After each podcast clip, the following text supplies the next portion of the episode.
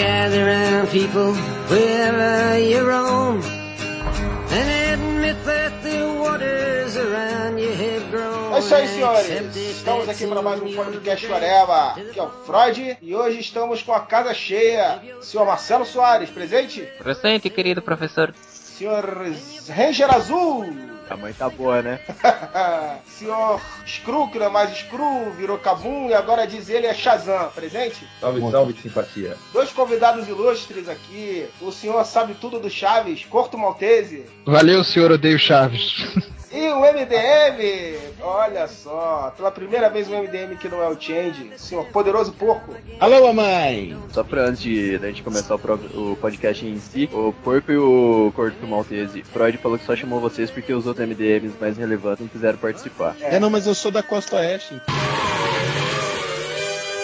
Senhores, o podcast de hoje, pela primeira vez, estamos aceitando uma sugestão de um leitor. O Mac Fisto, um podcast de zumbis, dizendo que seria legal a gente fazer um podcast sobre os finais de filme mais fodas, mais perturbadores e mais escrotos, como o final de O Último Americano Virgem. Então, vamos começar por esse, né? O Último Americano Virgem. Quem viu essa pérola aí? O final seria bom ou ruim? Ele botou como um dos finais mais escrotos. É porque o filme é de um cara que, obviamente, é virgem e gosta de uma menina que já deu pra caramba. E, obviamente, tem um namorado que é um babaca. Então ela engravida do cara, aborta, e ele é o amiguinho que fica ajudando ela o tempo todo. No final do filme, quando ele acha que vai ficar com ela de vez, ele descobre ela com o cara, de novo. Ah, nada mais real que isso, cara. Na vida real é assim. Depois vão pro cinema querendo ver vida bonitinha. Vai pra cá do caralho, rapaz. Não, mas o engraçado é que o cara é narigudo e parecido com o Zenon, cara. Muito, muito realista, realmente. Eu vi a cena final aqui, vamos botar no post, cara. Eu vi no YouTube. E puta merda, o cara é muito babaca mesmo. Ele olhando pra garota,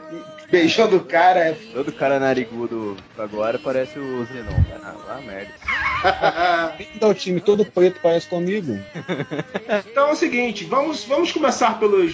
Dito isso, que foi a sugestão do McFist, vamos começar pelos melhores finais. Vamos fazer uma rodada aí. Quem se habilita aí? Senhor Marcelo Soares, diga aí um, um final que você achou foda. Um final que eu acho do caramba, assim, que me impactou quando assisti, foi o Seven Sete Crimes Capitais, né, do, do David Fincher. Filha da puta. É só pra contextualizar aqui, o Zenon tinha escolhido esse, pelo visto, porque ele botou: se alguém falar do Seven, eu mato. Já era, é Zenon. malandro. O pior é que eu não vi, porque eu estava vendo a minha lista de filmes e não vi ele colocar, isso no chat. Então, Se você, se você tem uma lista, fala de outro então. mas todos os filmes que eu botei aqui eu já sei que vocês vão falar, tenho certeza. Ah, fala, escolhe que você é o mais fodão. Escolhe o mais fodão, o senhor fodão, vai. Poderoso Chefão. Um. Quem é que tem na lista? Não. Agora acertei. Bom, o final, pra quem não assistiu o filme, que se não assistiu, tem que assistir, é quando. Quando soltaram um spoiler, mas o filme já tem mais de 50 anos aí. É quando o Michael Corleone, né, que é o Al- Al Pacino, assume a casa de El, quer dizer, a casa do Poderoso Chefão, e ele pega, e no final é ele falando pra mulher que não vai deixar ela de lado, que ainda vai continuar com ela, e tudo vai continuar como era antes. E é quando ela sai, da, ela tá no, estão no escritório, e quando ela sai do escritório, ele recebe um- um- algumas pessoas, um, dois ou três pessoas, se sentam na cadeira que era do pai dele que tinha morrido, que era o, o Dom, chefão da máfia da cidade, do local. E aí, o final ela olhando pra porta, e a porta se fechando com ele sentado na cadeira. Eu achei um, final muito, muito bem construído, né? Cinematograficamente falando, né? E que coloca assim, bem que ele tava querendo passar durante todo o filme, né? A construção do personagem do, do Corleone, do Michael Corleone, de um cara bonzinho até o virar o, o Dom, o Dom Rei da máfia local, né? O Dom Corleone e o Dom Perrione eram o mesmo? Não. Não. Não sei nem quem que é esse outro aí que você falou. Ele tá falando Dom Perignon, ele tá falando do champanhe. Isso foi uma tentativa do corpo de fazer um momento. Tudo um. tss. O Marcelo tinha falado do final do Poderoso Chefão e quando o Michael Corleone ele assume o lugar do pai dele na família. Isso é legal porque durante o filme todo era meio que considerado o botão da família. Principalmente pelo irmão dele, por adotar essa, essa ideia assim de, de mais bonzinho, mais medroso e tal. Que eu acho que acaba dando um impacto maior no final do filme, o Marcelo falou. Então agora já emenda aí com o seu Seven aí, antes que alguém fale e você fique putinho, vai.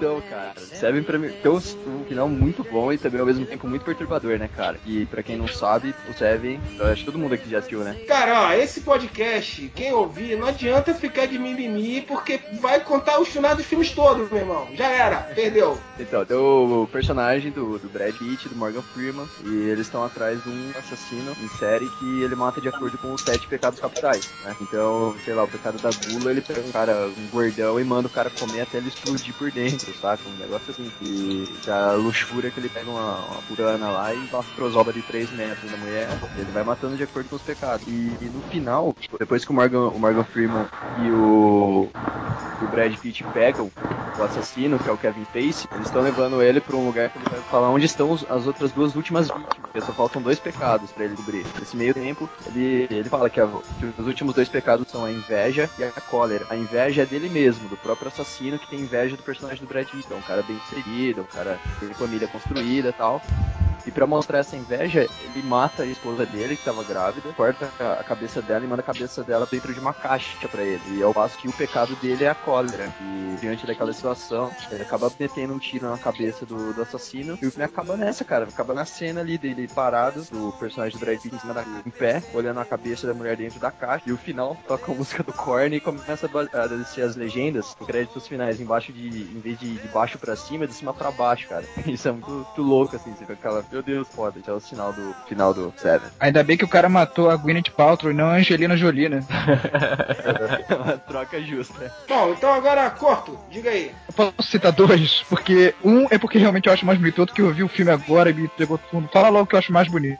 É, hoje, até lembrei disso, que morreu há há pouco tempo, ontem ou anteontem, o Mario Monicelli, diretor dos dois filmes do Brancaleone, O Incrível Exército de Brancaleone e Brancaleone nas Cruzadas. Que é uma sátira da Idade Média, né, e tudo mais. O cara é o total, o cara tem um, um, é mistura de Don Quixote, em vez de cavalo aquilante, ele tem o cavalo, em vez de aquilante arrocinante, o cavalo dele é todo cor de rosa. O cara parece um mendigo, um monte de gente maluca que anda com ele, tem um anão, uma bruxa, todo filme. Tem um leproso todo enrolado que num dos filmes tira a, a roupa e no final era uma mulher nua, uma coisa de maluco. Aí é, no, engraçado que o filme todo é sátira, é bem inocência, é bem engraçado. No segundo filme, no começo logo, ele encontra a morte, quando ele tá nas cruzadas. E a morte fala que ele tem que é, ter uma é, ele tem um tempo pra ter uma morte honrada. Aí na última cena do Brancaleiro nas Cruzadas, que é o final da história dele, ele chega tá com ali com uma menina que é a bruxa, que a bruxa gosta dele. E essa bruxa tinha uma história, porque ela era, ela conta pra ele que ela era uma passa, ela era um corvo que uma outra bruxa transformou ela em humana. Aí ele fica sacaneando ela o tempo inteiro chamando de passarinho. Aí chega a morte vai matar ele, e ele luta com a ele diz, eu não vou me entregar assim. Ele decide lutar com a morte no meio do deserto, a cena é linda pra caralho.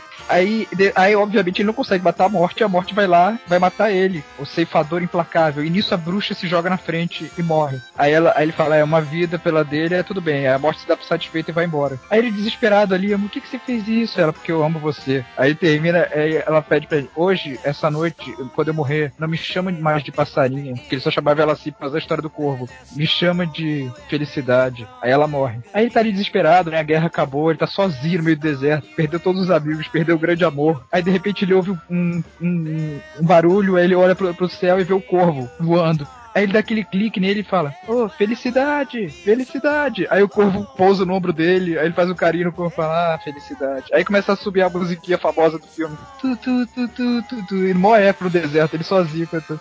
E você termina o filme sem saber se foi um final feliz ou um final melancólico. Ele era só louco de imaginar que a mulher ainda tava viva. Esse corvo vira o Brandon Lee no final do filme.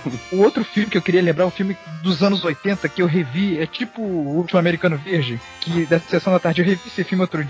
Cara, ele é tão foda. Alguém lembra de Tough Turtle Rebelde? Não. Cara, eu Não. lembro vagamente. Com James Spader e Robert Downey Jr. James Spader é o carinha novo no colégio, que era riquinho, mas o pai dele ficou pobre e virou taxista. Aí ele chega no colégio, o Robert Downey Jr. é o único que fica amigo dele. Aí tem uma. Aí ele tinha chegado de bicicleta e enchido o saco de uma gangue, interrompeu o assalto. Aí os caras da gangue, que parecem os menudos, começam a fazer bullying com ele no colégio. É, tem uma cena que ele tá apanhando no vestiário pra caramba. Tem outra que eles detonam a bicicleta dele. E é foda. E ele cisma de se apaixonar pela lourinha linda, que era Kim Richard, que era a namorada do líder da gangue. Ah, mas é sempre assim, né, cara? O cara sempre quer se fuder, né? Assistir é foda. É o rei dos clichês, cara. Tem todos os clichês do mundo. Tem uma hora. é, é, tipo, é o James Spader querendo pegar a garota e o Robert Downey Jr. falando pra ele. Ele fala, não, mas eu só quero conversar com ela, cara. Não, e eu quero viver. Eu quero sair vivo daqui.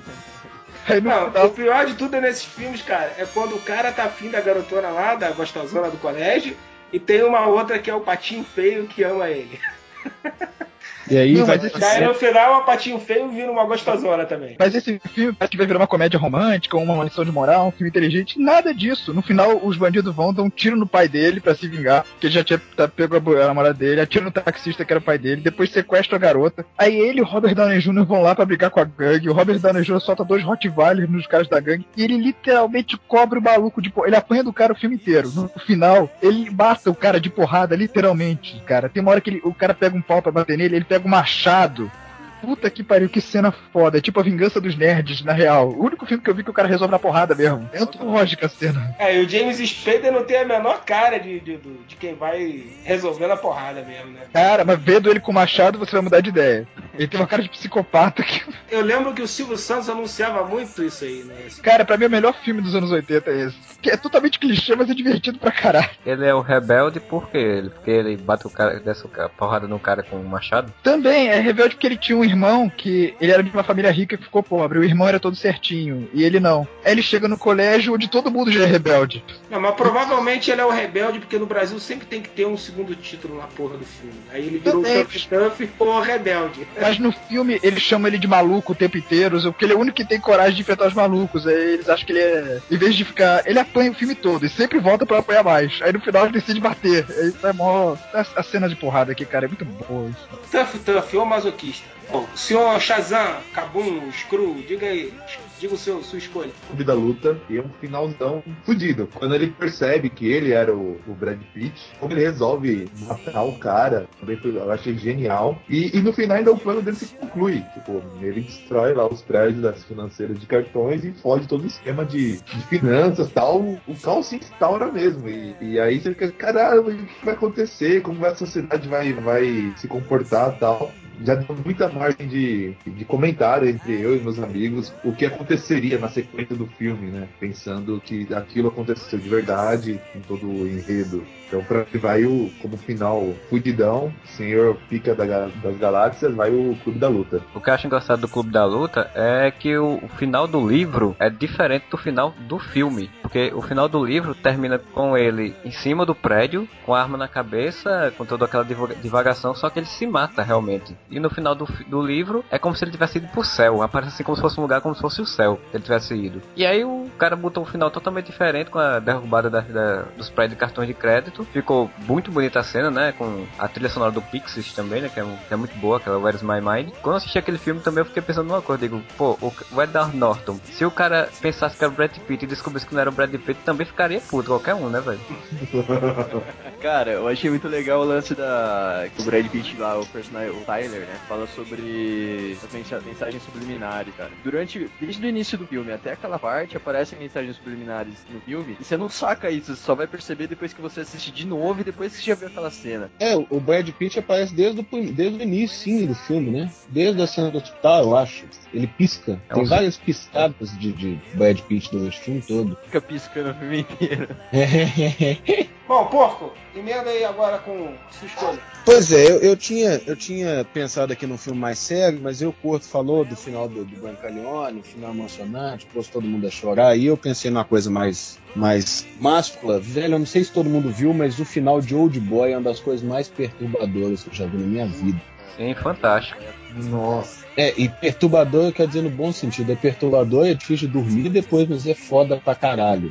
Eu não sei se as pessoas tiveram o prazer de assistir Old Boy, mas eu vou fazer uma breve, uma breve sinopse do filme. Então o sujeito fica preso 15 anos, você não sabe por que o filme começa com ele sendo preso, já corta pra ele encarcerado num quartinho, um cubículo minúsculo, e 15 anos depois ele é solto, e no, ao ser solto ele se envolve com uma mulher num restaurante qualquer, logo perto de onde é que ele estava. Ele não é solto, né? ele foge, e é, é solto, uma parada assim, e se envolve com essa mulher e, e passa o filme inteiro ele se envolvendo com essa mulher, tentando descobrir o que aconteceu aconteceu. No meio do caminho a gente tem a cena de porrada, que eu vou, eu vou discordar do corpo, mas a gente tem a cena de porrada mais foda de todos os tempos, que é a cena do corredorzinho com o martelo. É aquela, é aquela que não tem interrupção na câmera? Não, exatamente, foi feito num take só, é um martelo e 5 mil negros no corredor pra bater nele. Foi entrar assim, o Bruce Lee barra todo mundo. Ah, não, não, Bruce Lee não tinha martelo. Dava mão deles pra bater. Bom, isso aí to- vamos discutir depois no podcast Artes Marciais, beleza? Enfim, ele se envolve com a mulher lá, eles, eles transam, eles começam a ter um lance e eles descobrem a história. Ele foi trancafiado porque ele dedou, zoou, não lembro bem, um caso de, de incesto que tinha entre dois irmãos na escola. E a, e a menina desse casal de irmãos se suicidou e o irmão jurou vingança e o irmão mandou prender ele. E a grande vingança não foi prender ele, a grande vingança foi depois de 15 anos, quando solta ele, fazer ele se envolver com a filha. Ele come a filha dele. E a cena final, ele corta a própria língua e lembra do que di- diziam pra ele que ou ele chorava sozinho ou se ele risse todo mundo ia rir com ele e ele dá um sorriso mais tiririca da terra. Que é foda, bicho. Puta que pariu. Uma, umas sequências assim que você ainda tá assimilando o fato dele ter pego a filha dele, ele ter trapassado a filha dele. Você ainda tá assimilando essa informação quando o cara já tá cortando a própria língua, cara. Pois é, velho. E a cena da- do corte da língua é uma cena crua pra caralho, né? Ela já tinha sido prevista lá atrás com a cena do, do polvo, em que ele come um polvo vivo. Não sei se vocês lembram. É nojento pra caralho, mas a cena da língua é uma repetição dessa cena. Tão nojenta quanto. Que puta que o pariu. Aquele filme regaçou. O ator que interpreta o Daistu, ele, cara, ele é muito foda. Pois é, eu não, eu não consigo avaliar a interpretação dele, porque, pô, eles estão falando em coreano, né, velho? Ele tem uma cara de fudido muito grande. Tem cara de mendigo coreano, né? A cena que ele descobre que ele comeu a filha, o jeito que o bicho se joga de joelho no chão em lágrimas e fica implorando pro cara. Porra, que aí começa a rir dele, cara, aquela cena é muito doente. Aí a única coisa que eu achei assim no filme, que ficou- mas também não tinha nenhum outro tipo de explicação lógica, é o lance da hipnose, né? E ele- o cara, o cara que prendeu a irmã lá, que pegava a irmã, que se vingou dele, ele usava tipo um lance de hipnose pra, algum, pra despertar o interesse da filha nele, né? Porque aquela cena do restaurante estava programada já, ele não fugiu, ele, o cara deixou que ele fugisse, e fez ele se cruzar com a irmã, que já tava num estado mental Com a filha, né? a filha no estado mental hipnótico, dependendo de um sinal, de um toque que ele desse nela, assim, aí ia despertar esse interesse nela. E vice-versa. Assim, é meio ilógico. É, não me incomodou, não me incomodou tanto. Acho que eu fiquei no choque ainda do resto. Falou do incesto, né? E aí o cara até comenta, Daisu fala demais. E aí ele já, tipo, se toca que ele tem, vai ter que cortar a língua. Tem uma amarração também nesse negócio dele. Tu induz o cara a cortar a língua também. Ele corta a língua pra não dizer pra filha que ela, que ela é filha dele, né? Ele leva esse segredo com ele. Ele queria continuar comendo filha. Não, eu acho que a ideia era não fuder mais com a filha, se é que você não entende. Não, eu pensei, eu entendi o contrário. Eu acho que ele queria que a mulher fizesse ele esquecer que ele descobriu que era filha dele pra continuar comendo ela. Porra, imagina se você comeu sua filha e depois ela fala assim, filha, eu sou seu pai. Então não tem, esse- não tem esse problema. Não tem... Eu entendi, eu entendi da parte do negócio da língua, eu também achei que era isso. Tanto que eu até pensei, porra, ainda bem que ele dedurou a irmã, e não, a irmã do cara e não comeu ela, senão ia ter que cortar outra coisa. There can be only one. Cara, vou citar um rapidinho só que eu lembrei agora, quando vocês falaram aí da, da bolsa aí, do, do Clube da Luta. Porra, eu lembrei daquele filme Trocando as Bolas, cara, com Ed Murphy e Dan Aykroyd, quando eles fodem os dois velhinhos no final com a aposta de um dólar, cara. Aquele final é foda, bicho. É uma comédia, mas é, é um final fodido, cara. Legal a parte do gorila, né? Que o gorila É. era baixo. É. Mas dos filmes que eu tinha selecionado aqui não era, não era esse. É, Vou falar dos dois macacos, cara. Aquele final quando Eu tô ele... olhando pra ele aqui. Como é que é? Tá olhando pros macacos? Eu tô olhando pros 12 macacos. Um tá tampando o olho, o outro tá tampando o ouvido, o terceiro tá tampando a boca e imagina o resto. Ah, Vamos fazer uma listinha do que eles estão tampando. Mas então, cara, pô, é eu gosto muito de filmes de viagem no tempo, né? O pessoal já, que acompanha o Arela já sabe que foi um podcast que a gente fez disso. E, cara, Doze Macacos é muito foda aquele final. Quando ele se vê mais velho no aeroporto, não, não tem muito o que falar. É, é foda demais. E é outro que o final já tá lá desde o princípio, né? É, e fecha no olho do garoto, olhando o avião, é. Não só é foda na- no roteiro em si, mas a execução é muito boa, cara. Muito bem montada esse. É um filme do Terry Gilliam. É, assim, Ele fez um monte de Python, filho da puta. Terry Gilliam faz muita coisa legal. Eu gosto do trabalho. Sim, mas também faz muita merda, tipo Irmãos Bem. É, esse eu, esse eu não vi, cara. Puta, ruim pra caralho. Ah, cara, é bom esse filme, tem a Mônica Bellucci. Só. É um filme divertido, eu achei. Só se você é fã dos irmãos Green, você se sente ofendido. Existe fã dos irmãos Green pra chegar a esse ponto e ficar ofendido com aquilo? Bom, se não se ofenderam com o que o Walt Disney vem fazendo e roubando eles há tantos anos. Geralmente quem é fã dos irmãos Green também curte New Game, entende, né? Parada aí. Pseudo depressivo. Tudo coisa de viado. Deixa eu citar do final do filme aqui. Não vou falar exatamente qual final, porque ainda é o filme é recente, mas então tem muita gente que não assistiu ainda. Mas é a origem, cara, do. Lá, lá, lá, não estou ouvindo, lá, lá, lá. Que eu não vou contar o final, porra. Então a origem tem um final foda, é isso que o Zé está falando. Próximo. Planeta dos Macacos. Esse final é ruim, cara. Que isso? Ah, é doido, caralho. Ah, dá, um, dá, um, dá um tiro no Z, vai. Ah, o novo é uma merda. O novo é uma merda. O novo eu tinha colocado, eu tinha colocado na minha lista dos piores, cara. Não, porque você falou do novo, mas você acha que eu assisti o primeiro? Não existe o novo, porra. Quando a gente fala em Planeta dos Macacos, a gente tá falando do primeiro, o Charlton Heston. Porra, essa merda que o Tim Burton fez não existe. Apaga essa porra da sua cabeça. Bom, senhores, alguma menção importante aí antes da gente passar pros finais merdões? Só queria dizer, o James Spader tem cara de psicopata, assim. Porco, Eu queria citar um final sensível, mas que é um final foda. Só pra não falar que eu só falo de filme de porrada e massa velha e o caralho a quatro. É o final de A Rosa Púrpura do Cairo. Alguém já viu esse filme? É do Woody Allen. Sim, se eu não me engano, é um dos filmes que premiou o Woody Allen. Um dos filmes mais fodas da carreira dele. E como ninguém viu, então eu vou fuder quando todo mundo for ver o filme. É o seguinte, a mulher, a, a mulher que a, vi- a, a vida dela é fodida, o marido dela é um desgraçado, tá nos anos de ouro lá do cinema, e a única escape, a única válvula de escape que ela tem é assistir filmes no cinema e ela sempre vai assistir a mesma porra do filme, que é a Rosa Púrpura do Cairo. E um belo dia o galã do filme sai da tela e vem viver com ela. E aí o filme todo é, é discutindo como é que isso é tenso, ele tá fudendo o filme em outros lugares do país, porque o personagem saiu da tela. E aí ele promete mundos e fundos que vai se casar com ela e tal, não sei o que, vai mudar a vida dela, fazer a vida uma maravilha, e no final ele volta pra tela do cinema. Bicho, é doido demais esse filme. ou seja, é muita droga na cabeça dessa mulher. É, é tapa na cara burguesia, malandro. É, o, filme, o filme tá dizendo só que não adianta ficar sonhando, não, igual mocinha. A vida, a vida tá acontecendo lá fora, esses otários. É isso daí. E que ela tem que parar de consumir LSD em outras vistas. Exatamente. Isso me lembra aquele filme do Arnold Schwarzenegger, né? O último grande herói.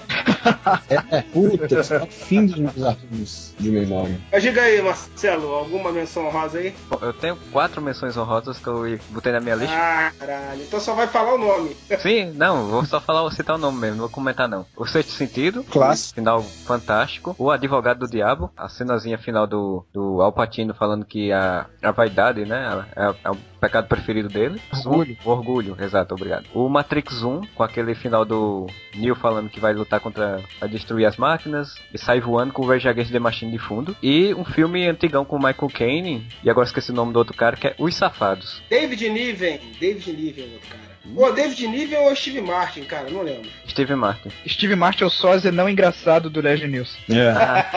Que o final é a história de dois trambiqueiros que estão tentando dar um golpe numa mulher e no final eles descobrem que ela que tá dando um golpe neles. Então eu achei sensacional aquele final. O final é maneiro mesmo. Isso aí parece o final do Maverick, daquele do Mel Gibson, né? Que todo mundo engana todo mundo. Né, Era pai dele, não o xerife. Ele se disfarçava de xerife, mas era o pai dele, dando golpe o tempo inteiro. Sim, verdade. Bom, senhor Shazam, menções honrosas. Quero já falar pro ela que as menções honrosas dele são fodidas mesmo, boas pra caramba, e estavam na minha lista. Então só vou comentar os dois que sobrou aqui, que é os Jogos Mortais 1, eu achei o final do caralho mesmo, muito bom. O Rock 6, puta, Rock 6 acho que fechou a- as duas trilogias ali de, de uma maneira fantástica. Então, minhas duas menções honrosas é Jogos Mortais 1 e Rock 6. O próximo filme do Rock Balboa vão confundir com a banda, Rock 7. Ah, pariu. meu Deus, não, não, não. Puta que pariu! Cara, tá, cortar sua menção honrosa, cara. Fala rápido antes que eu me arrependa. Ah, minha menção rosa é pra dois filmes do Clint Eastwood, que é Menina de Ouro e Gran Torino. São dois finais perturbadores também, tá? Isso aí. Bom, a minha que é filme de velho mesmo. E o pessoal falou aí dos Safados, do Maverick, filmes que envolvem é, trambiqueiros e golpes sinistros. Cara, eu recomendo Golpe de Mestre. É muito foda. Com o Robert Redford, com o Paul Newman. É velho pra caramba, mas. É muito legal a forma como eles constroem o clima e você acha que tá partindo pra uma coisa e parte pra outra e você fala, ah, então é isso. Não, não é. Nunca é. O final é Porra. surpreendente e é muito foda. Eu tive certeza que alguém ia citar os suspeitos como final muito foda e deixa ele pra lá. E ninguém citou. Triplo, ou melhor, Freud, desculpa. Diga, É triplo ou Freud, você? aqui é Freud. Nesse emprego é Freud, no outro é triplo. Esse negócio de muita personalidade, última personalidade, é muita viadagem pro meu gosto, mas tudo É bem. nome de guerra, é nome de guerra. Então, o, só uma- eu queria falar rapidinho só. os- o Cavaleiro das Trevas, que ou você morre como herói ou vive pra virar o vilão. Isso é muito foda, pô. E o A Morte num Beijo, que é um filme. É um filme no ar, antigão, que eu acho o final muito foda. Que é o tempo todo todo mundo atrás de uma coisa que tá dentro de uma caixa. Aí no final, uma mulher, tinha que ser uma mulher, abre a caixa. Aí sai um artefato nuclear, uma fumaça nuclear e acaba o mundo. Ah, pensei que era a caixinha de Grobs Grobs, cara. Seria muito mais emocionante. E o terceiro é o Luzes da Cidade, do Charlie Chaplin. Que, quem não sabe, o Charlie Chaplin nesse filme é o cara que só tem um amigo e um amor. O amigo só amigo dele quando tá bêbado, quando tá sóbrio não. E o amor só, só ama ele quando tá cega, quando ela enxerga não gosta dele. Aí na última cena, ele tinha ido pra cadeia porque ele roubou o bêbado pra dar grana pra ela. Na verdade o cara tinha prometido, mas ele ficou sóbrio, aí acharam que ele tinha roubado. Aí ele foi preso, mas deu dinheiro pra ela operar a vista. Aí na última cena ela vê ele na rua e ela achava que ele era milionário. Aí vê ele, o mendigo, ela começa a sacanear ele assim, trollar ele, ele não, não, vem aqui, vou te dar uma esmolinha. Aí quando ela pega na mão dele, ela reconhece ele, ela tem aquele choque. Ai meu Deus, é você? Ele é. Você pode ver agora. Aí, tem, aí termina ela falando, agora eu posso ver. Oh, Oh, que lindo. viadagem. É viadagem, é a multiplicação. Pode ser, cara, mas a forma você falando ficou muito gay. Foi mal. eu tava falando da mulher, eu não sou tão bom ator assim. A mulher. Bom, vamos agora para os filmes mais fodidos de todos, todos, todos.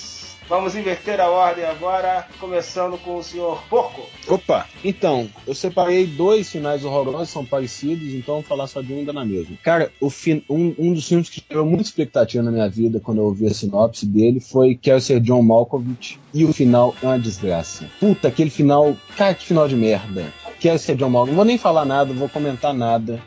Quero ser John Malkovich, um filme que tem um prédio que o 13 terceiro andar e meio dá dentro da cabeça do John Malkovich e o final é uma merda. Por quê? Eu achei legal o final. Cara, eu gosto desse filme, cara. Eu gosto desse filme, mas eu tenho que parar ele antes deles reencarnarem. É muito ruim aquilo. Que idiota. Cara, o, o filme é todo surreal, cara. Tu queria que final queria daquele filme, aí- cara? O que acontece? Que eles dessem um final surreal. Eles tentavam fazer um final sen- Você fala assim, é, faz sentido esse final. Porra, eu- tem um, um andar na cabeça do John Malkovich. Caralho, não. Isso não é o final, porra. Hã? Isso não é o final, é o começo. Ah, isso é uma merda. Que isso, cara? Até o documentário que explica por que, que o andar é um andar e meio é, é hilário, cara. Eu gosto muito desse filme. Eu gosto dele, até essa cena. E o outro, que eu também é um filme que eu gosto pra caralho, eu gosto de John Jones. Gosto muito, mas o final fode com ele. É mais estranho que a ficção. Cara, é o único filme que presta na, na carreira do Will Ferrell. E é um cara que, que de repente ele percebe que a vida dele tá sendo narrada. E aí é um escritor que tá escrevendo a vida dele. E no final, pô, eles cagam o final, cara. O final é uma merda. É Uma merda. Tipo, no final a, a escritora deixa ele viver a vida dele. Tudo bem, vai viver a sua vida de merda. Eu não vou narrar ela mais. Muito ruim. Ela não mata ele. Não, não que eu me lembro, né? Não, não mata ele. Não, não, Não, ele, mano. ele é atropelado, mas ele não morre. É, então, ele vai todo quebrado, ela deixa ele viver a vida dele, né? Não, muito ruim. Porra.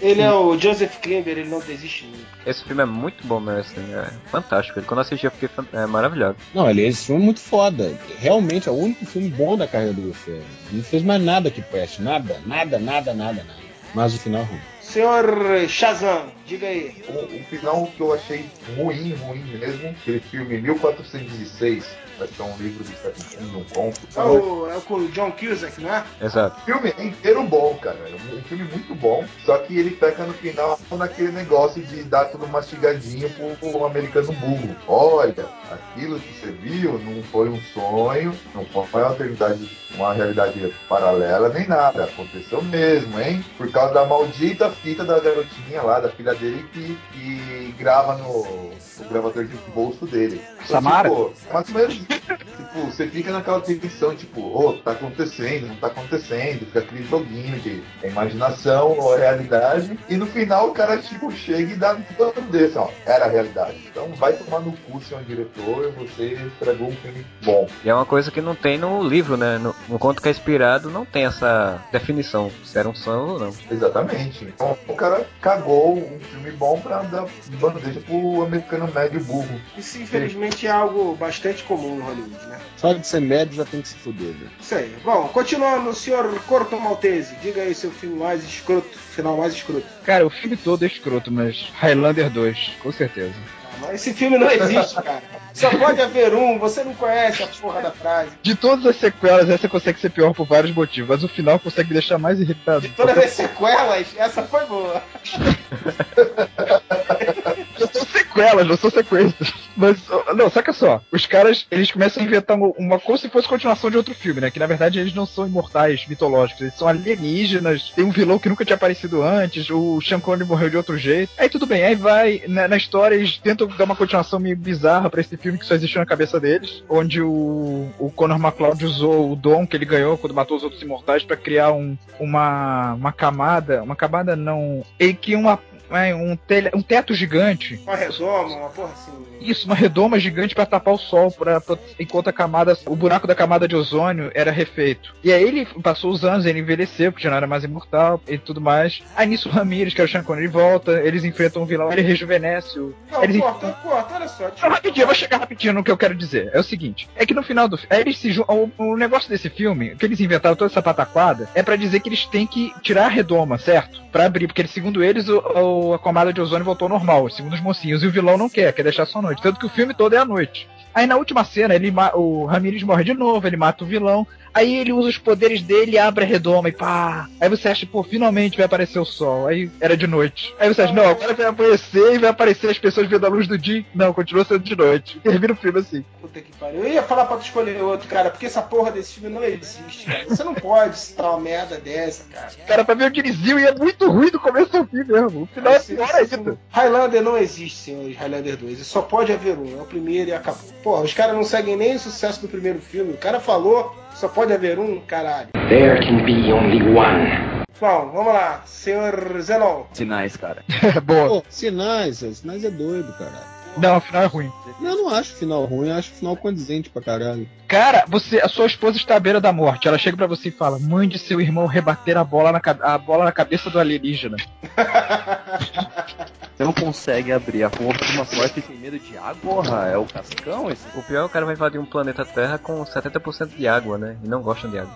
não, aí realmente é foda. O que, que ele veio fazer aqui, né? Pescas. Bom, senhor Marcelo, seu filme mais escroto, diga aí. O pior é que o meu filme mais escroto vai ser um também do Shyamalan, que é O Fim dos Tempos. Que é um Ah, no meu fim dos tempos é todo cagado. Pois é, cara, mas assim, o filme, eu gostei de, sei lá, primeira meia hora do filme, achei interessante. Achei a ideia interessante. O que ele tava construindo até que era interessante. Mas a merda que eu, que eu não gostei do, do final é que não é nem por causa do, da explicação de que o problema todo era, eram as plantas que estavam soltando um tipo de vírus, que não sei o que, que larará, larará. O que eu não gostei da explicação foi que quando eles resolveram sair das cabanas, um de um lado e um do outro, para eles se encontrarem, tu- o vírus parou de, de- de atacar as pessoas e eles sobreviveram. Aquilo ali eu disse, porra, velho, tão previsível, aquilo era tão previsível que virou, virou tão anticlímax aquele final que eu fiquei puto na hora que assisti o, fi- o cinema. Porque aquele filme não entra na minha cabeça. Eu, eu sou putinha do Shyamalan, gosto de todos os filmes dele até o fim dos tempos. Até a Dama na Água eu gosto.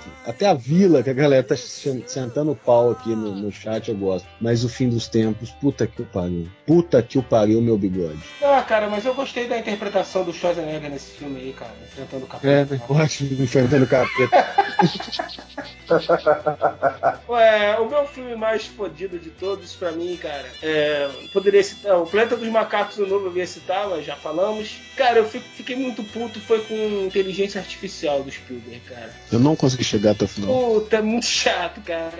O filme tem 50 finais, o cara, o filme termina e fala, pô, beleza, o cara fez um, um final anticonvencional, legal e tal, quando apaga o moleque lá, o Pinóquio lá. Puta que pariu, depois o cara enrola e outro, e outro, e outro. Cara, eu já tava querendo explodir, explodir aquela tela de cinema, não aguentava Aquele mais. final com os aliens é um verdadeiro Deus Ex Machina. Do nada chegam os alienígenas. E vai dar um final feliz É, pro boy, né? Nós não podemos terminar o filme com um final triste, tem que ter um finalzinho feliz. O Spielberg tem com alienígena, ele até no filme do Indiana Jones. É, o Spielberg é um alienígena, cara. Ele tá Ele só faz sucesso com filme alienígena ou judeu, você não sabia disso. Está Olha o processo. Não, Porra, ele fez o- sucesso com filme colocando preto. o MDM tá cheio de processo, agora tu vem arrumar um processo aqui pro Areva, né? Agora, o negócio de inteligência artificial que dá mais raiva é porque ele tinha feito um final brilhante, né? Um final maravilhoso, aquele final. Aí colocar os alienígenas pra dar um final feliz foi exatamente destruir todo o resto do filme. Pois é. Cara, sem sacanagem, cara. Pra ver a história do Pinóquio, assiste o da Disney, que é melhor, cara. Quando eles têm uma baleia muito filha da puta no final, que dá medo. Eu vi no cinema quando era moleque, fico com medo fudido daquela baleia. Cara, é melhor do que ver inteligência artificial e um filme que é de mediano pra bom, pra chegar no final você ficar puto da vida. Mas vamos às menções honrosas. Eu vou começar em homenagem ao Irving Kestner, que morreu, citando o Império Contra-Ataca, que pra mim entra nas duas listas, de melhores e de piores. Porque o final é muito foda, todo mundo sabe, o filme é bem legal,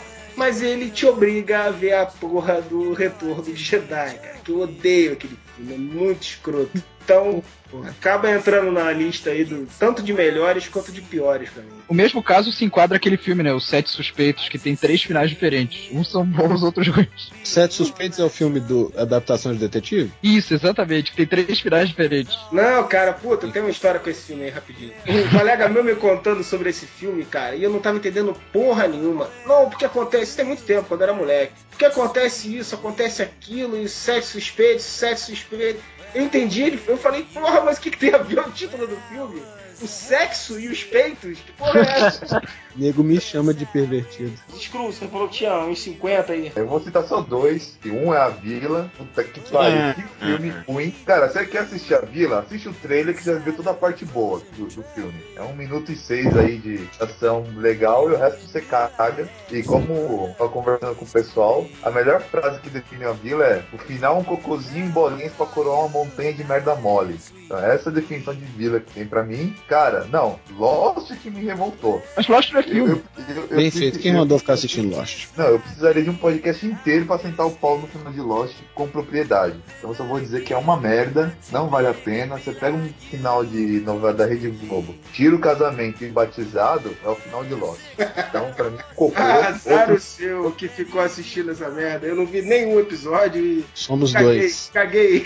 Não vou comentar muito Lost não, porque senão a gente vai demorar muito. Mas eu gostei de toda a série, gostei até de muita coisa da última temporada. Só achei falta de culhões, falta de coragem dos caras botarem um final triste. Somente, como boa parte das coisas americanas são. Bom, então prossiga aí com a sua lista fodida, senhor Marcelo Soares. Bem, eu só tenho duas menções honrosas aqui pra fazer, porque as outras já comentaram, que é, assim, a principal, que foi um dos finais que eu fiquei mais puto na minha vida, foi o Matrix 2. Não porque o filme todo não tenha... eu- muita coisa no filme todo eu não gostei, mas quando o cara chega no final do filme, em que vem as máquinas, ele bota a mãozinha e faz um truque de mágica lá e derruba os robôs, e você faz, oh, ele tem poderes no mundo real mesmo? Pra mim, fudeu tudo. Aí o terceiro filme já terminou de cagar o resto da história. Ah, cara, Matrix 2 pra mim acabou quando o cara botou uma luta totalmente sem nexo no meio, assim. A Matrix 2 foi tão filho da puta pra mim que eu não tive nem estômago pra ver o 3. Até hoje eu não vi o terceiro Matrix. Ah, eu vi, é uma merda. Eu já fiquei puto quando o cara chega assim, eu quero falar com a Oráculo lá. Eu quero assim, vamos ver se você é o escolhido mesmo. Aí sai na porrada. Porra, o cara botou uma luta do nada ali, cara, totalmente desnecessário. Eu falei, ah, vai tomar no. Matrix, Matrix serviu para apresentar o Kung Fu elegante, né? Que o cara continua penteadinho, tem amarrotar a roupa. Inspirou o Zack Snyder a ser elegante. Então, diga aí, Zé, sua lista fudida. Eu não sei se me pegou desprevenido agora. Ah, então se fudeu. Porco! Eu queria citar um filme principalmente, que é Na Natureza Selvagem. O filme todo, pra mim, é uma merda. Uma decepção desgraçada, parece que foi um filme feito pra TV Cultura, sabe? Com aquelas palavrinhas assim, voando, amor, caridade, família. E o final, cara, quando, quando dá aquele final que só seu filho da puta morreu, fim, acabou, é isso essa porra. Fizeram gastar duas horas da minha vida pra isso. Um retardado mimado que saiu de casa e morreu na Alasca. Cara, que foi muito ruim. Champagne devia ficar do lado da frente da câmera. Agora sabe por quê? Sabe pra, por que esse filme, esse filme existe? Pra um monte de universitário que se acha alternativo e acha, mal, acha massa botar a mochila nas costas e ficar babando. Ai, que massa, ele foi pra lá, mas que triste ele morrer. Cara, mas são, são universitários americanos, eles podem ser babacas e morrer lá, tudo bem. Não tô nem aí. É muito ruim aquele filme, não se justifica. E se ele foi feito com essa, com essa intenção é, pedagógica, é pior ainda, porque eu tenho certeza que é um filme da cultura, da TV Tipo, feito no intervalo de Ratimbun. O Ratimo é melhor, hein? Com certeza. Bom, corto. Ah, o terminal me ocorre agora, porque eu não entendi até, até agora a dinâmica disso daí. Que o Tom Hanks fica no terminal não pode voltar pra casa, porque o pai dele não existe, durante um bom tempo do filme tá em guerra. Também não pode entrar em Nova York sem o visto. Aí tem uma hora que o cara lá, que é o inimigo dele, da, o responsável pela segurança, já tá de saco cheio dele e fala: eu abro a porta e você foge. Pronto. Aí ele fala: Não, não posso, porque eu quero meu visto, eu quero meu direito de cidadão. Eu achei muito estranho, mas eu deixei passar. Aí chega outro momento no filme que a Catherine Zeta-Jones está apaixonada por ele e descobre o segredo. Aí o que, que ela faz com o boa aeromoço? Ela transa com o piloto e pega o visto pra ele. Depois ele diz que não pode ficar com ele, que vai ficar com o piloto. Aí ele pega o visto e vai sair, aí o cara tá puto com ele de novo, que foi demitido, e decide não dar o visto. Aí ele, pô, que merda. Aí nisso aquele maluco consegue ser preso, o velhinho lá, o faxineiro, que ele era, ele era ilegal, né? Imigrante ilegal, aí nisso o Tom Hanks sai. Mas peraí, por que, que ele saiu agora sem o visto? Se ele tivesse saído da primeira vez, o velhinho não teria sido deportado e a mulher não teria traído ele com outro. Mas na primeira vez, se ele saísse, ele era, de- ele era preso. só. Não, mas o cara chega numa hora no filme e fala: Eu, eu vou mandar as câmeras não verem você, aí você pode sair. Porque tem uma hora que ele não aguenta o cara lá. Não, Mas eu ele ia ficar ilegal nos Estados Unidos, ele não podia sair da Europa. Era ele botar o pé fora, a polícia pegava ele. Gente, gente, tem uma hora que o cara fala lá, ó, eu consigo dar, enganar os não sei que, não sei quantos minutos. Você vai, o que você tem que fazer e volta. Alguma coisa. Ele fala assim Não, que ele vai mas- estar mas O plano daquele cara o tempo todo é colocar ele fora do aeroporto pra ele ser preso. Porco, mas o Tom Hanks não sabia disso. Ele achava que o cara tá falando sério. Ele falou, não, eu vou sair porque eu quero o visto. Aí quando ele tem o visto não tem, aí o velhinho dá o jeito dele sair, ele sai sem o visto. Não faz sentido nenhum essa porra. Ah, o filme é legal, não tem judeu, é do Spielberg e a missão é boa. Nem tem preto. Bom, Acabou. é isso. Mais algum corto? Pô, eu tinha falado outra, mas já esqueci com essa discussão. Eu quero falar um. Diga. Eu tinha dito dois e acabou saindo só um. O outro filme que eu não gostei do final, que eu fiquei puto quando assisti, foi A Paixão de Cristo. Porque ele morre? Porque ele morre no final, velho. Ah, meu Deus Porra. do céu. Puta Tava esperando. Ah, não, eu queria falar um filme que eu também detestei, que foi o final do Titanic. Não, é, não, aí, aí já, ó, fudeu o palhaço, e não dá mais pra continuar.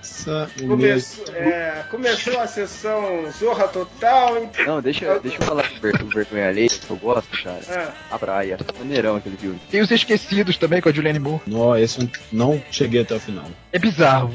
O- os alienígenas puxam as pessoas do nada e no final ela encara o alienígena e o alienígena devolve o filho dela e a filha do outro cara como se nada tivesse acontecido. finais mirabolantes que não resolvem nada. O que, que vocês acham do final daquele filme do John Travolta com o Samuel L. Jackson? Eu acho que ele é tão ruim que é bom. O Fiction? Não, não, não, o outro. O- aquele maluco que o Samuel L. Jackson, sargento do exército, se perde e o John Travolta vai investigar. Ah, é. Violação de conduta, alguma Violação coisa. do código 8, né? Sessão 8, a parada da sessão 8. Eu achei aquilo tão insano. Que Ah, foca! Eu tenho, pre- aquele filme, eu confesso, eu vi ele na academia de polícia. Eu tenho muita preguiça daquele filme. Muita preguiça. Mas, cara, eu, eu conheço a história de um cara que disse que saiu tonto do cinema. De tanta reviravolta que tem filme. Putz, é muito chato. O John Travolta hiper, duper, mega, maxi canastraço naquele filme. É, mas quando ele não é canastra. Quando ele tenta ser canastra. Em Fenômeno, eu achei que ele atuou bem, mas o filme é meio. não é muito lembrado. Ah, lembrei de um filme do John Travolta que era bizarro também pelo final, O Garoto da Bolha de Plástico. Foi a estreia dele no cinema, é um garoto, é uma história real, um menino que vivia na bolha de plástico. Até o Seinfeld usou esse filme. Aí no final ele sai da bolha de plástico e termina. Ah, eu sei que eu vou morrer, mas eu quero ficar com você, menina. Aí os dois terminam no cavalo branco, no meio da relva. Ah, meu Deus. No final, com um cavalo branco no meio da relva, eu acho que é perfeito isso pra esse é. Podcast. Então é isso, senhores. Alguma consideração final de alguém? O final de todos os tempos é todo mundo na- em volta da fogueira na praia em Acapulco. Puta que pariu. Lembrei de um final legal do Apocalipse do Mel Gibson. Aquele finalzinho é legal, cara. Eu, eu curti. Curti o filme inteiro, pra falar a verdade, e o final foi interessante. Cara, eu não entendi nada do que eles estavam falando. Bozo que vive dentro do corpo acordou agora. É isso aí, senhores. Então vamos coroar esse podcast Areva com um final de merda também. E até o próximo.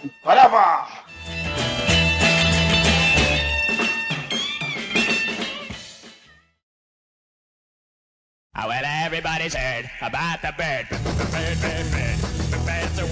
Momento Areva, senhores. Então já vamos começar aqui com um e-mail. Milagrosamente tivemos um e-mail diferente. Quem mandou foi o Marcos Caldas. Olá, povo do Areva, programa bacana. E ele fala aqui que o Chaves não tem como não gostar, o filho dele de 11 anos também gosta. E eu sou obrigado a discordar, Marcos. Eu odeio o Chaves. Chaves é inteligente demais pra você. É, exato. É, há controvérsia, tudo bem.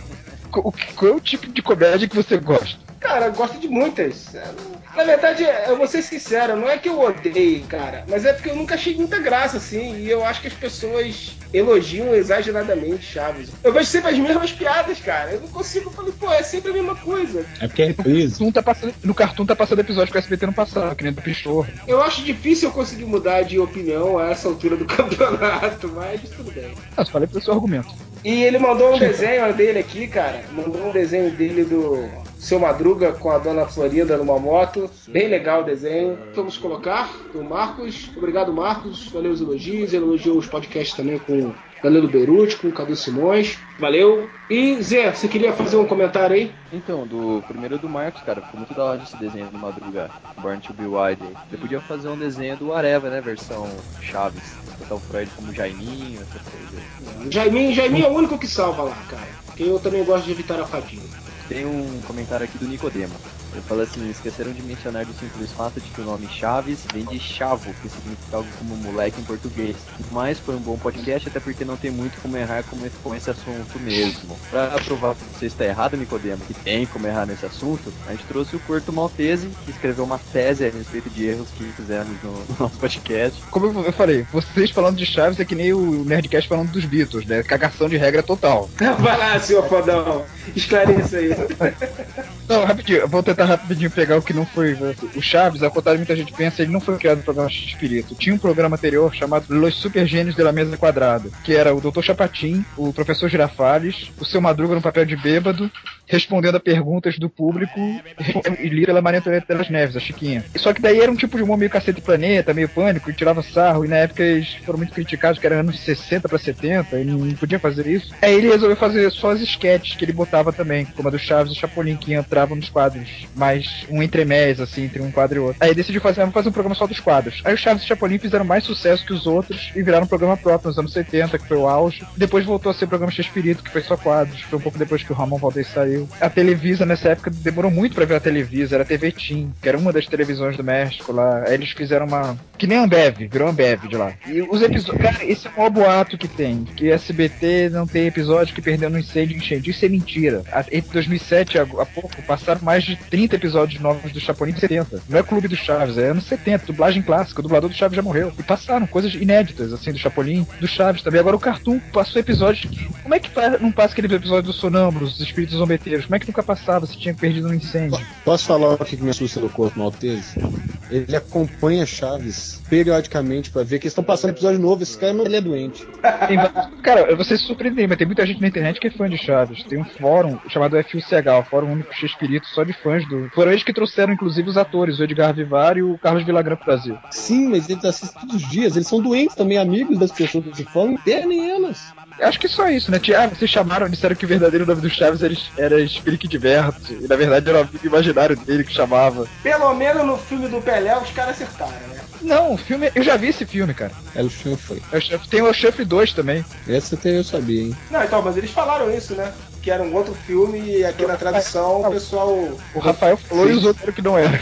É, Não falamos que não era, falamos que tinha que ter um filme do Pelé pra poder aqui no Brasil usar o nome que era o filme do Pelé, senão não tinha, condição- não tinha lógica. Pelé fez até filme. Pô, se for pensar por isso, ele já fez uma porrada de filme, fez filme com os Trapalhões, os Trapalhões. Pô, quer dizer que o pessoal queria ver o filme do Pelé pra ver outra coisa, né? Queria ver o chouriço do Pelé, tá ligado? Só uma última coisinha rapidamente, só explicando a cronologia de- dos atores que entraram e saíram. O primeiro ator que saiu do Chaves, muita gente, a maioria de vocês nem deve saber disso, foi, foi o Rubem Aguirre, o professor Girafales, e saiu logo no comecinho. Aí depois, quando ele voltou, já tava todo mundo do elenco do Chaves formado. É por isso que ele, ele pegou um personagem do professor Girafales que ele já tinha feito antes. E por isso que daí que surgiu a, escolinha, que veio depois. Tempos depois disso, a, a Chiquinha, que era Maria Antonieta das Neves, também saiu. Aí ela voltou um tempo depois, tanto que existe episódio da volta da Chiquinha. Depois ela saiu de novo, porque ela ficou grávida. Aí fizeram o remake da volta da Chiquinha, por isso tem episódios repetidos. Aí depois Chaves pegou a Dona Florinda, que era a namorada do Kiko, e todo mundo sabe dessa história. Aí, o Kiko disse do personagem, o Kiko saiu pra valer e nunca mais voltou. Seu Madruga se ficou em solidariedade a ele. O Ramon Valdez saiu atrás do Carlos Villagrán.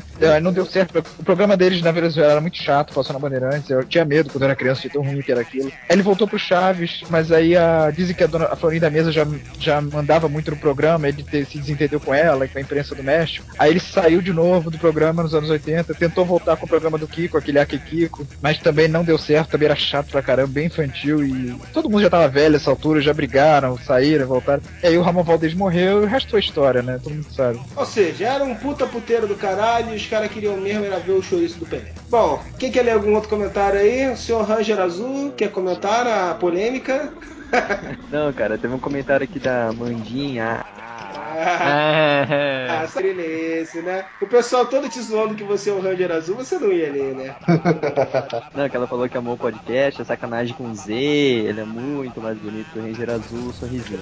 Sei que do Z. Não, eu sei quem que é essa menina, cara. Ela é amiga do colégio da minha irmã. Que ela pagou a colega pra falar isso aí, tá bom. Minha irmã anda divulgando o Areva, o pessoal do colégio. Puta que merda. Falou que na hora do almoço no laboratório de informática foi tudo negado assim no Areva, cara. Que merda. Acabou com, a, com a- os neurônios desse pessoal aí. Bom, Marcelo, quer ler alguma coisa aí? É, tem um comentário aqui do Bruce Starr, que ele diz, né, que ele, ele fala, eu fiz o Enem esse ano e o tema foi trabalho. Aí, não estou mentindo, meu título foi, não existe trabalho ruim, mas é ruim trabalhar. Que é a frase do Madruga lá, né? Exato. É a frase que o chefe do Vini vetou no trabalho dele. Eu achei massa porque o cara fala que numa prova do Enem, então um título desse é realmente gostar de Chaves. Ou de seu Madruga, no caso. Ou não queria entrar pra faculdade. Bom, só queria comentar o outro comentário do Corto Maltese, que ele foi o primeiro a comentar e falou que suspeitei desde o princípio que vou me emocionar ouvindo essa droga. Só que eu acho que a emoção foi ódio, né? Quando ele começou a ouvir tudo errado, né? Não, mas foi bacana relembrar. Eu acho que a visão de fã é sempre melhor que a visão de crítico. Fechando os comentários, é, a gente tem um assunto do momento aí que a gente sempre fala alguma coisa que tá acontecendo e no momento não tem não é nada agradável, né? Foi a morte do Leslie Nielsen, o famoso tenente Frank Drebin e também do diretor do Império Contra-Ataca, cheguei a citar durante o podcast. Alguém quer falar rapidinho sobre isso aí? Cara, Leslie Nielsen morreu, beleza. Se quiser ver o filme dele, tá aí ainda. Ah, não, eu vou, vou só citar uma frase que ele disse no Corra que a Polícia Vem Aí, 3,5, quando ele tava entregando. Meio? É, 3 e um quarto, né? 33 e um É, pois é. O, o terceiro lá, o terceiro. Quando ele tá entregando lá o, os distintivos e tudo, que ele vira pro cara e fala: Isso não é um adeus, isso é só um nunca mais vou olhar na sua cara. O Corto Matheus comentou no podcast sobre o diretor de Branca Leona, né? O faleceu. Foi o que morreu pulando da Mas- janela, foi? Não sei, acho que ele morreu de velhice, já tava velho. Não, não. Foi ele mesmo que pulou da janela. Ele tava no hospital, pulou da janela. Ele pulou Fazendo- da janela do hospital, É, com a idade que ele tinha, ele não pulou, né? Ele caiu da janela. Mas foi intencional. Ele rastejou pela beirada da janela e conseguiu, conseguiu ter força pra se empurrar, né? Peraí, eu tô vendo aqui Mário de Monticelli comete suicídio, caralho. Que ele tinha câncer, que Bom, bizarro. agora fudemos a vida do corpo. Agora ele, agora ele ficou Não, que eu tava, eu tava até falando daquele filme, né, que no final do filme o cara duela com a morte. É bizarro pensar isso. Volta a fazer um apelo. Amigos do Corpo Maltese, ele vai precisar de vocês agora. Então, Corto, você falou que ele duelou com a morte, eu acho que ele duelou de novo, só que dessa vez ele perdeu. Ou então ele foi lá, ele qui- quis achar um jeito de meter a porrada na morte. Não, ele resolveu, ele resolveu disputar finca com a morte. Ele fincou no asfalto. Não, a morte falou assim: eu vou te matar nesse hospital. Ele é filha da puta, eu vou morrer primeiro. Bom, pessoal, é isso. Seu Screw tinha um outro comentário aí? Alguma coisa a falar? Não. Sim, eu esqueci de comentar que eu tomei água da Jamaica, que o pessoal usa no capítulo do Chapolin, que é uma droga, cara. Não, não experimentem. Eu odiei o negócio. Mas o que é a água, o que é a água da Jamaica? É um chá gelado de alguma coisa aí, não sei o que, que é. Não, peraí, peraí, você viu o negócio do Chapolin, não sabia nem o que é e tomou? Isso. Você imagina o que, que tem no chá da Isso Jamaica. dá uma cadeia. Eu quero a água da Jamaica aí que o Chapolin. Cara, eu tô achando que antes de começar o podcast ele tomou foi uma pílula, achando que era de encolher do Chapolin, era outra pílula. Tava lá no metrô, água da Jamaica, a gente tinha acabado de gravar um podcast de chá, falei, ah, vamos tomar um gole. Tomei, achei horrível. E aí, depois disso você nunca mais foi o mesmo. Não sabe mais se é Screw, se é Kabum, se é Shazam, você tá maluco já. Shazam, vocês vão saber por quê. É muito a personalidade tá se espalhando pelo Areva. É, antes era só um Warlock, agora tem um monte. Eu, inclusive, que merda. Ô, Cabum, você manda que eu te amo, ô, Romenick. Shazam. Ainda bem que você não tá na jurisdição do porco, cara, que tá dando revelações bombásticas aí. Mas a gente viaja, né? É inteligência, contato de um, com, de um país com outro. Bom, senhores, é isso por hoje então. Queria agradecer aí a participação do Corto, do Poderoso Porco. E, e a vocês que perderam alguns preciosos momentos da sua vida ouvindo essa bagaça de novo. Cara, rapidinho, rapidinho. Eu queria lembrar de uma cena, a melhor cena de um filme do Leslie Nielsen não era do Leslie Nielsen. No Corra que a polícia vem aí, dois e meio, tem uma cena que o George Kennedy ou o Jay Simpson tem que evacuar o saguão enquanto o Leslie Nielsen tenta desarmar a bomba. Aí o, o Jay Simpson fala pra todo mundo: calma, todos vão evacuando o prédio com muita calma, em ordem, isso, isso, muita calma, que ninguém vai se machucar com a tremenda explosão que vai acontecer. Aí todo mundo Então é isso, pessoal. Continue acessando aí, mandem e-mails que, pra contato.areva.com e até semana que vem. Valeu! Beijo na bunda.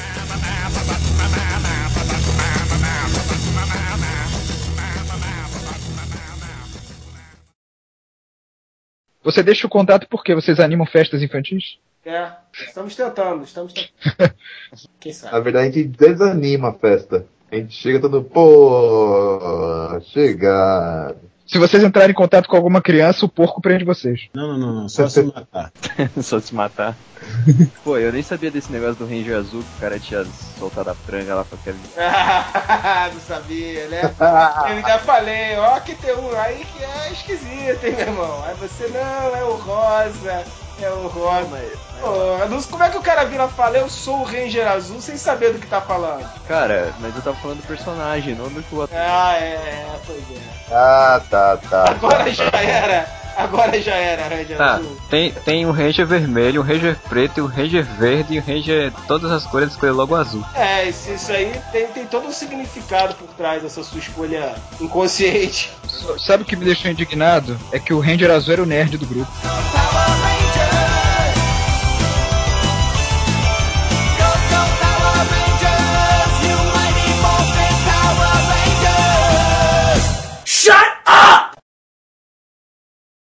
Ainda estão aí? Já acabou. Pode ir embora.